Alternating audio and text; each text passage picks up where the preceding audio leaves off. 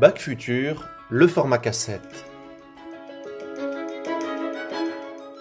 Après la série Leçons d'Ukraine, Bac Futur prend de la hauteur et du bon air. En janvier, nous réfléchissons au futur des Alpes. Et comme souvent, l'avenir et les solutions méritent bien un crochet par le passé. En juillet 2021, loin du Cervin enneigé, un ami de Chamonix et moi-même prenons le chemin de la Slovénie. L'objectif était alors simple, découvrir l'autre bout de la chaîne des Alpes. En particulier, voir le massif du Triglav, celui du drapeau de la Slovénie, venir au pied du mythique tremplin de vol de Planica, et enfin apercevoir les fameuses pentes de la Podkoren à Kranjska Gora. Autant dire que l'Office de tourisme et Eurosport avait totalement balisé notre regard et nos attentes. Telle ne fut pas notre surprise quand, parvenus au pied du tremplin de Planitza, nous vîmes arriver un minibus et des enfants riant en bondir. Le véhicule portait les emblèmes du ski club de Courchevel.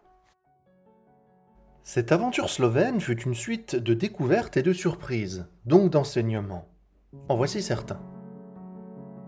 Les Alpes slovènes sont un gruyère calcaire. À ce titre, elles sont le royaume des rivières souterraines et des spéléologues. On se proposa donc d'aller passer une journée sous le karst. Durée prévue 6 à 8 heures. L'ambiance était celle de vieilles galeries percées par des prisonniers italiens pendant la Première Guerre mondiale. La Slovénie était alors austro-hongroise. Ambiance donc stoï, ne vous appuyez pas sur la rambarde. L'équipage, notre équipage, était sous la guide d'un Slovène à la peau râpée mais expérimenté. Son anglais était rauque mais compréhensible. Suivaient en tête, nous deux Français, bardés de sandwichs, de café, de petits princes et d'ovomaltine. Suivait un couple tchèque, dont la femme refusait de pousser le raft pour ne pas mouiller ses pieds, et qui n'a pas dit merci quand on lui a donné un petit prince. Et enfin, une famille de flamands motivés par des enfants blonds dégourdis. Nous étions répartis entre deux rafts surchargés. Nous disposions de frontales dont les batteries faiblissaient lentement, mais sûrement, tout au long de la journée. Toutefois, l'organisation avait tout prévu en cas de pépin. Une barre céréale avait été distribuée à chacun et chacune. Tout était donc réuni pour finir au journal de 20 heures. Un groupe de touristes piégés par la montée des eaux en Slovénie, la France propose son aide. Une des morales peut être la suivante. Aucun préfet français n'aurait donné son autorisation à l'exploration touristique des lieux. Mais nous serions passés à côté d'une expérience particulièrement singulière. Ce n'est pas chose aisée d'écrire sur les Alpes. Comme peu de lieux, elles sont à la convergence d'un flot d'imaginaires contradictoires, même sous terre. Or, il me semble que tout territoire, toute communauté ne peut se projeter dans l'avenir si elle ne sait pas qui elle est. Cela est d'autant plus compliqué si une partie de son identité est déterminée par autrui. En un mot, les Alpes, en particulier françaises, n'ont pas la main sur leur imaginaire. Le monde des villes s'est toujours plu et continue à se plaire à qualifier et classer les autres territoires suivant leur utilité et leurs fonctions relatives.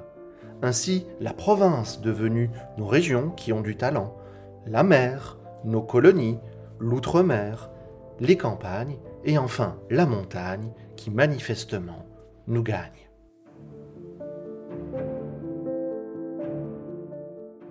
Sur le temps long, il est dommageable d'avoir besoin des autres pour se définir. Par habitude et par appât du gain, les territoires alpins peuvent être tentés, ou en tout cas ont été longtemps tentés, d'adapter leur image aux attentes de leurs clients. Puis ils entrèrent en compétition dans la captation des désirs et des capitaux. Le risque a donc été de confondre le marketing territorial avec l'identité territoriale. Source de richesse, l'exploitation touristique des Alpes pose donc question en termes de représentation, d'estime de soi et d'identité territoriale, donc de projection dans le futur. Pour y voir plus clair, Bac Futur propose donc de prendre de la hauteur. Des siècles durant, jusqu'au percement des tunnels modernes, les Alpes étaient des lieux de franchissement, mais par l'école, en altitude. Et ce n'était pas pour rester dans les vallées alpines, au contraire, c'était plutôt pour rejoindre une grande ville d'Europe. Ainsi, en 1835, la diligence filait vite entre Milan et Genève, 400 km, 3 jours et 3 nuits d'une traite, 4 changements de carrozza. Sans être pauvres, et même au contraire, les Alpes étaient plutôt des terres d'émigration saisonnière. L'excédent démographique s'offrait aux princes, aux puissances et aux villes d'Europe. Il se faisait chair à canon, comme les Suisses, ou main-d'œuvre du capitalisme naissant, comme les Italiens. Au cœur des Alpes, de nos Alpes, les chantiers de la révolution industrielle absorbaient aussi quantité de jeunes hommes venus d'ailleurs. Pensons par exemple au percement du tunnel du Simplon entre la Suisse et l'Italie et aux effroyables conditions de travail imposées à la main-d'œuvre italienne. Lieu de passage et réservoir de main-d'œuvre, les Alpes ont aussi été un outil pour penser la civilisation. Jusqu'au XVIIIe siècle, au moins, la montagne symbolisait une sorte de repoussoir par opposition à la ville. On considérait volontiers les communautés montagnardes comme des chaînons manquants entre la civilisation urbaine et la sauvagerie de la nature. Quant aux montagnes, elles étaient l'antre du diable. Au lieu de supprimer ce préjugé, le XVIIIe siècle va simplement l'inverser. On oppose alors la ville, siège de la corruption, du crime et de la pollution, la blancheur innocente des Alpes, la pureté d'une nature désormais jugée supérieure à l'homme. Ce sont les rêveries d'un Jean-Jacques Rousseau, en somme, et de ses émules romantiques. C'est mieux qu'avant, mais les Alpes n'ont toujours pas la main sur leur imaginaire. C'est là qu'intervient un certain William Gilpin, né en 1724 et mort en 1804, un artiste anglais et surtout théoricien de l'art. On le connaît peu, mais on lui doit l'invention du pittoresque, that kind of beauty which is agreeable in a picture ce type de beauté qui est agréable dans une image. Gilpin est un des inventeurs du paysage, c'est-à-dire de la nature mise en scène pour le plaisir de l'homme. Son mantra est le découpage du paysage en trois plans. Le premier plan, le deuxième plan et l'arrière-plan. Au premier plan des personnages, au second généralement un lac et au troisième plan une montagne. Le 19e siècle va consacrer sa théorie dans un genre la peinture de paysages, et en particulier de paysages montagnards. Par effet des multiplicateurs, les Alpes vont finir par constituer une source d'inspiration pour la représentation des autres massifs. L'Allemand Albert Bierstadt, décédé en 1902, va importer tout au long du 19e siècle la mode aux États-Unis. Là, il va même fixer, établir les vues iconiques du wilderness américain. Toujours sur trois plans, avec ses bons sauvages à lui au premier plan, les Indiens, au lieu des Alpins, avec leurs chèvres, son étendue d'eau au deuxième plan, au lieu du lac Léman, et enfin, au troisième plan, sa chaîne de montagnes, comme le Landers Peak, une sorte de vrai faux Cervin. À ce stade, si nous devions résumer ce premier volet de la série des Alpes du futur, nous pourrions dire que la montagne, c'est aussi et surtout un paysage inventé par un certain regard, et ce certain regard, généralement, vient d'ailleurs. Depuis le 19e siècle et jusqu'à nos jours, le regard du touristique, et donc de l'offre touristique elle-même, ne parvient pas à se passer de ces trois plans iconiques on recherche toujours les meilleurs points de vue, la meilleure vue, jusqu'à nos cartes postales ou publicités hivernales dans les magazines ou dans les stations de métro.